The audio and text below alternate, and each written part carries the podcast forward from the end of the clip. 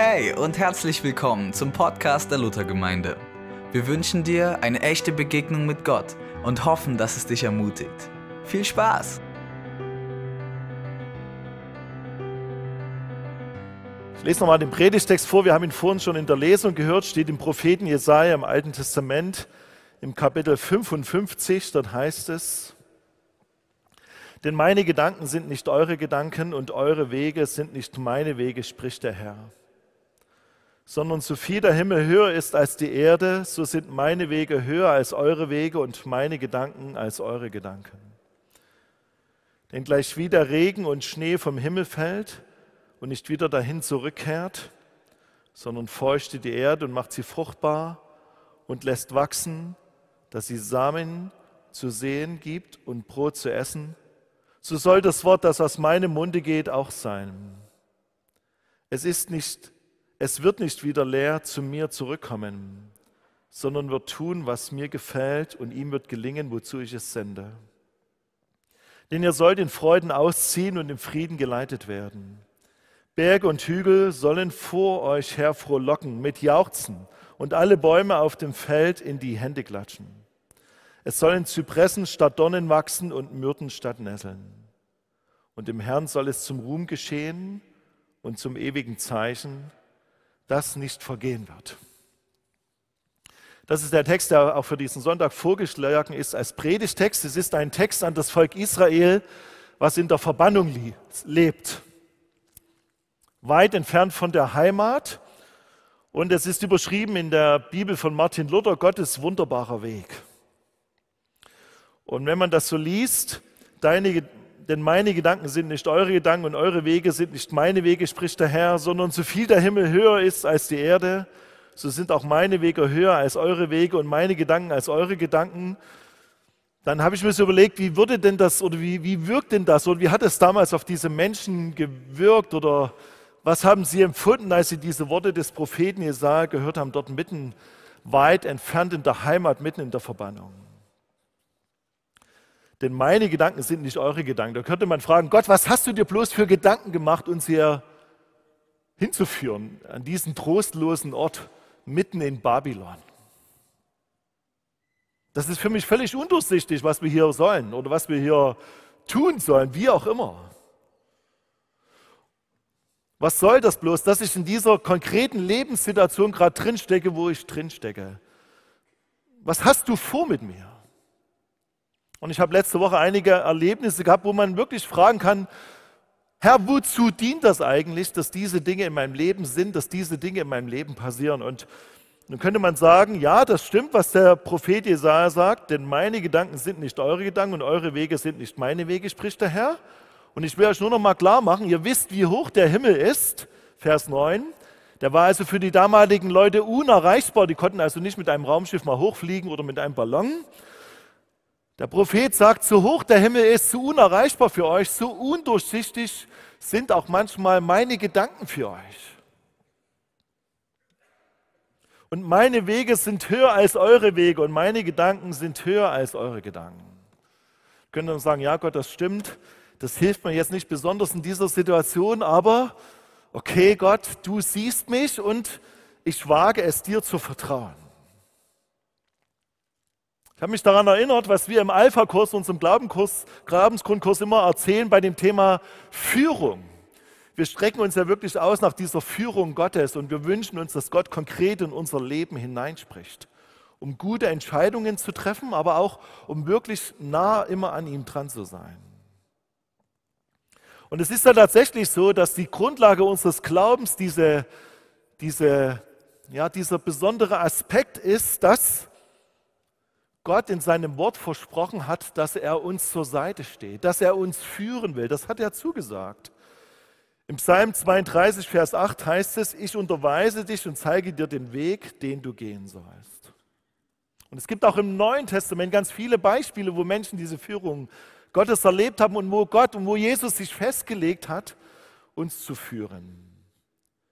Im Johannesevangelium Kapitel 10 da wird berichtet, wie Jesus der gute Hirte ist und wie er seine Schafe führt, wenn denn die Schafe wollen. Er liebt uns tatsächlich, das steht im Wort Gottes fest. Aber die Führung Gottes wurzelt immer in unserer Beziehung zu ihm. Und das ist das Grundlegende, das, was wir uns immer wieder klar machen müssen. Die Führung Gottes hat immer ihren Anker, ihre Verwurzelung in unserer Beziehung zu ihm. Dann könnte man sagen, hatten die Israeliten damals keine Beziehung zu Gott? Ich vermute schon, dass die Israeliten eine Beziehung zu Gott hatten, aber sie mussten halt diesen schwierigen Weg gehen, auch als Strafe, weil sie eben immer wieder diese Beziehung zu Gott vernachlässigt hatten. Und dennoch verspricht Gott in dieser schier ausweglosen Situation dort in Babylon, dass er sie führen wird.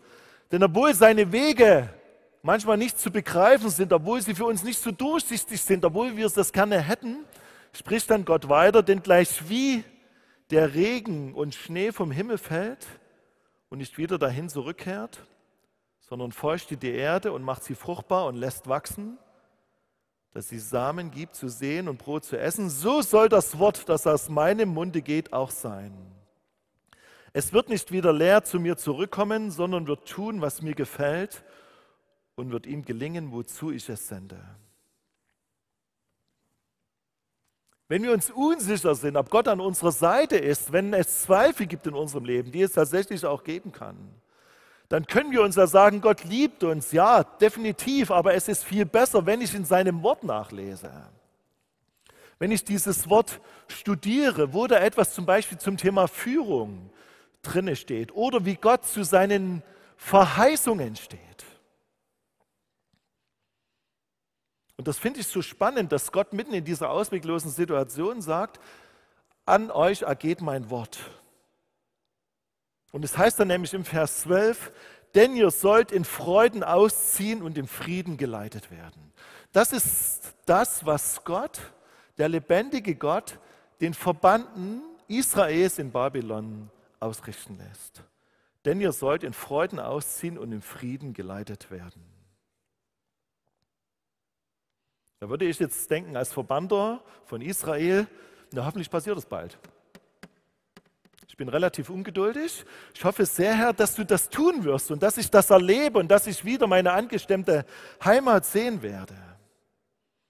Aber dann fällt mir auch gleich wieder Vers 8 ein, denn meine Gedanken sind nicht eure Gedanken und eure Wege sind nicht meine Wege, spricht der Herr. Das ist so ein bisschen wie, als ob uns Gott nochmal wie so auf die Probe stellt und herausfordert. Aber wenn ich das Wort Gottes in der Gesamtheit lese, da entdecke ich immer wieder, dass Gott hundertprozentig zu seinem Wort steht. Und deswegen können wir uns bei diesem Bibeltext fragen, auf welchen Wegen bin ich denn gerade unterwegs oder wo erlebe ich denn gerade Jesus oder wo erlebe ich ihn denn vielleicht vermutlich gerade auch nicht? Wo bin ich am Zweifeln? Wo frage ich Gott, wo bist du? Wozu dient meine Lebenssituation, in der ich mich gerade befinde?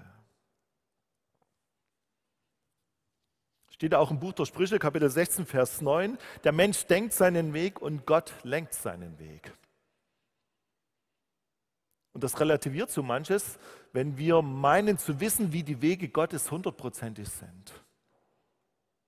Es ist eben nicht, und das muss man ganz ehrlich sagen, nicht immer hundertprozentig zu erfassen, was Gott vorhat. Aber dennoch wirbt Gott um unser Vertrauen, weil er uns sein Wort gegeben hat.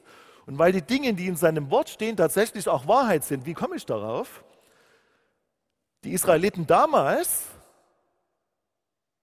die haben tatsächlich, oder zumindest ein Großteil der Leute hat erlebt, dass sie wieder zurückgekommen sind, genau in dieses Land, wo sie hergekommen sind, nach Jerusalem.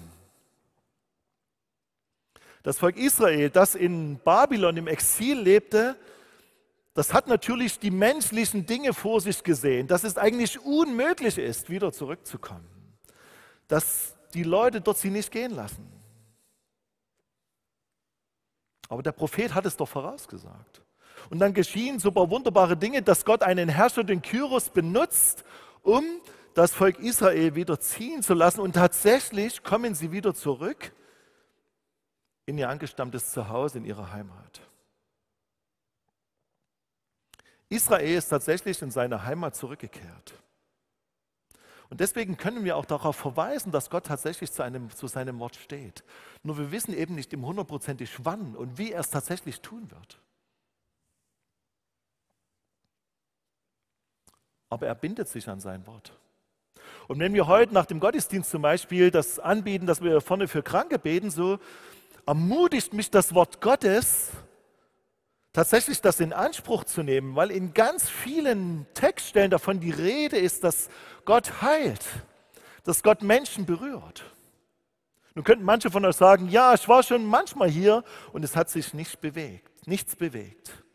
Das ist diese Spannung, in der wir leben, dass diese Verheißungen im Wort Gottes tatsächlich gelten aber wir manchmal das Gefühl haben, dass sie vielleicht noch gar nicht eingetroffen sind in unserem Leben. Ja, das kann sein. Und mit dieser Spannung müssen wir umgehen. Aber was hilft uns denn in dieser Spannung? In dieser Spannung hilft uns tatsächlich, dass ich sage, Gott, okay, ich halte dir dein Wort vor und darin steht das, dass du auch für alle meine Krankheit gestorben bist. Und ich weiß, dass ich in deinem Blick bin. Und ich weiß, dass du gute Pläne für mein Leben hast. Und ich weiß aber auch, dass ich manchmal nicht so genau abschätzen kann, was du mit mir vorhast in der jeweiligen Lebenssituation und wozu Dinge dienen. Aber ich vertraue dir, weil du hast dich an dein Wort gebunden. Du hast dein Volk wieder nach Hause gebracht. Du hast den Messias gesendet, Jesus. Du hast mich berührt in meinem Leben. Du hast mich zum Glauben gebracht. Und letzte Woche hatten wir ja so einen Zeugnisgottesdienst. Und wenn ich in Johannes gerade noch hier sitze mit 92 Jahren, Johannes? 94, Entschuldigung, ja, die zwei Jahre. Ja. Was sind schon zwei Jahre in dem Alter? du hast das Wort Gottes ernst genommen letzte Woche. Es hat mich total ermutigt und hat gesagt, ich bete regelmäßig für andere. Es ist erstaunlich, was da passiert. Die werden gesund. Warum kann ich nicht für mich selber beten? Hast für dich selber gebetet und hast erlebt, dass Gott dich berührt hat. Ja, du hast auch schwere Zeiten in deinem Leben erlebt, oder? Aber was hat dich getragen? Das Wort Gottes, die Verheißungen Gottes und dass du dich immer wieder darauf gestellt hast. Das heißt in diesem Text, dass das Wort Gottes nicht leer zurückkommt. Jedes Gebet, was hier vorne gesprochen wird beim Gebet für Heilung, jedes Gebet, was im Gottesdienst gesprochen wird und wenn du das ernstlich tust und mit dieser Erwartung, mit diesem Vertrauen auf Gott, dass Gott handelt, wird definitiv eine Auswirkung haben, hundertprozentig. Vielleicht manchmal eine ganz andere, als wie wir uns das vorstellen oder was wir uns wünschen. Aber es wird eine Auswirkung haben. Und ich habe mir vorgenommen, offen zu sein, neu offen zu sein oder wieder verstärkt offen zu sein für das, was Gott tun will. Ihn nicht festzulegen, sondern ihm freie Hand zu lassen und tatsächlich zu sagen, Herr, handle du an mir. Dein Wille soll in meinem Leben geschehen, dein Wille. Wie heißt es in diesem Text, dass der Regen und der Schnee vom Himmel fällt und nicht wieder dahin zurückkehrt, sondern der Regen und der Schnee, der feuchtet die Erde an, macht sie fruchtbar, lässt Samen wachsen. Aus diesem Samen steht dann plötzlich Brot zu essen. Ja, so einfach ist es nicht. Aus Samen steht nicht einfach Brot, sondern da steht harte Arbeit dazwischen. Man muss etwas pflanzen, man muss anbauen, man muss auch etwas dafür tun. Dieser, dieses Korn muss geerntet werden, es muss zubereitet werden und Brot wird daraus entstehen und es wird uns satt machen. Aber genauso ist es beim Wort Gottes. Das Wort Gottes wird in unser Leben hineingesät. Und es wird etwas bewirken. Es wird uns auch ermutigen und herausfordern. Es wird uns auch anstacheln, konkrete Schritte in unserem Leben zu gehen. Und dann wird es tatsächlich zum Brot des Lebens. Und dann wird es uns satt machen, uns ermutigen. Und dann wird, so steht es hier, dann wird oder dann sollt ihr in Frieden ausziehen und im Frieden geleitet werden. Ich glaube tatsächlich, dass Gott uns, ja, wie immer wieder auch in neue herausfordernde Lebenssituationen hineinstellt, um unser Vertrauen auch immer wieder zu zu prüfen und zu reflektieren, ist es denn tatsächlich so, dass wir Gott vertrauen in allen Lebenslagen? Es ist ja ganz einfach, Gott zu vertrauen, wenn im Leben alles glatt, glatt läuft und super und ja, ich bin gesegnet, ich habe eine Arbeitsstelle, äh, ich, keine Ahnung, ich habe eine super Wohnung, ich habe Unmenge von Freunden, ein riesengroßes Netzwerk, ich bin gesund, ich bin Olympiasieger, Weltmeister, wie auch immer. Ich habe immer genügend zu essen, es ist ganz einfach, Gott zu vertrauen. Aber in den herausfordernden Lebenssituationen ist es nochmal eine ganz andere Hausnummer, genau wie bei den Israeliten damals in Babylon. Gott bewirkt immer etwas, wenn wir vertrauensvoll zu ihm kommen.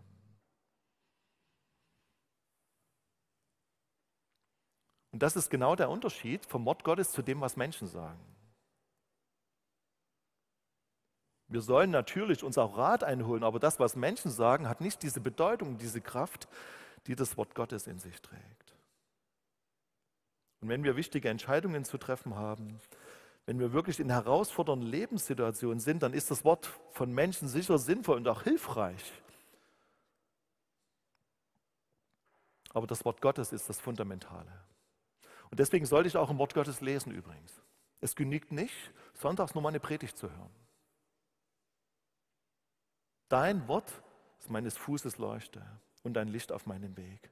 Wenn du nur sonntags dein, dein Licht anmachst, um irgendwie im Dunkeln zurechtzukommen, dann ist das ein bisschen schwierig. Und wenn das Wort Gottes Speise ist und du nur sonntags früh ein 20-minütiges oder bei mir auch manchmal 30-minütiges Wort Gottes Häppchen zu dir nimmst, dann könnte es sein, dass das einfach zu wenig ist, um dem Wort Gottes wirklich zu vertrauen, weil du weißt ja gar nicht, was drin steht, außer zu dem, was ich oder andere Prediger hier vorne sagen. Diese Spannung, die sich diesen ganzen Text durchzieht, die Verheißungen Gottes und das, was die Leute dann tatsächlich auch in ihrer Realität gerade erleben und was sich dann da später eignen wird, das setzt sich übrigens fort, das heißt in Vers 12, denn ihr sollt in Freuden ausziehen und im Frieden geleitet werden. Berge und Hügel sollen vor euch her frohlocken mit Jauchzen und alle Bäume auf dem Felde sollen in die Hände klatschen. Das habe ich noch nicht gesehen. Aber das bedeutet einfach, dass Gott eine viel größere Dimension hat, nämlich was hier beschrieben ist, das betrifft nicht nur mein eigenes persönliches Leben, sondern das betrifft alles. Das betrifft auch die Schöpfung. Wir selber brauchen Erlösung und immer wieder die Begegnung mit Gott in unserem Leben. Und das braucht auch die Schöpfung. Alles wird sich freuen, wenn das Wort Gottes Wahrheit wird. Definitiv. Da werden Berge und Hügel frohlocken und die Bäume auf dem Felde klatschen. Ich kann es mir trotzdem noch nicht so ganz vorstellen, wie das passiert, aber diese Welt ächzt ja unter herausfordernden Dingen. Wir haben es gerade diese Woche in den Nachrichten erlebt, Erdbeben. Warum solche Dinge passieren, da kann man viel drüber diskutieren, aber die Wahrheit kennt Gott alleine. Wozu das tun wird oder wozu das dient, darüber kann man auch vortrefflich diskutieren. Vielleicht fordert uns dieses Erdbeben heraus, auch ganz neu über unsere persönliche Beziehung zu Jesus nachzudenken. Es fordert uns heraus, zu sagen, Herr, bei dir allein bin ich sicher. Und egal, welche schönen Wohnungen und Dinge ich mir baue, egal wie sicher ich lebe, mein Leben ist in deiner Hand und ich sollte vorbereitet sein, dir zu begegnen. Weil ich weiß nicht, wann mein Leben zu Ende ist. Diese Welt ächzt. In dieser Welt gibt es viele negative Dinge. Wenn wir die Nachrichten anhören, dann wird man depressiv.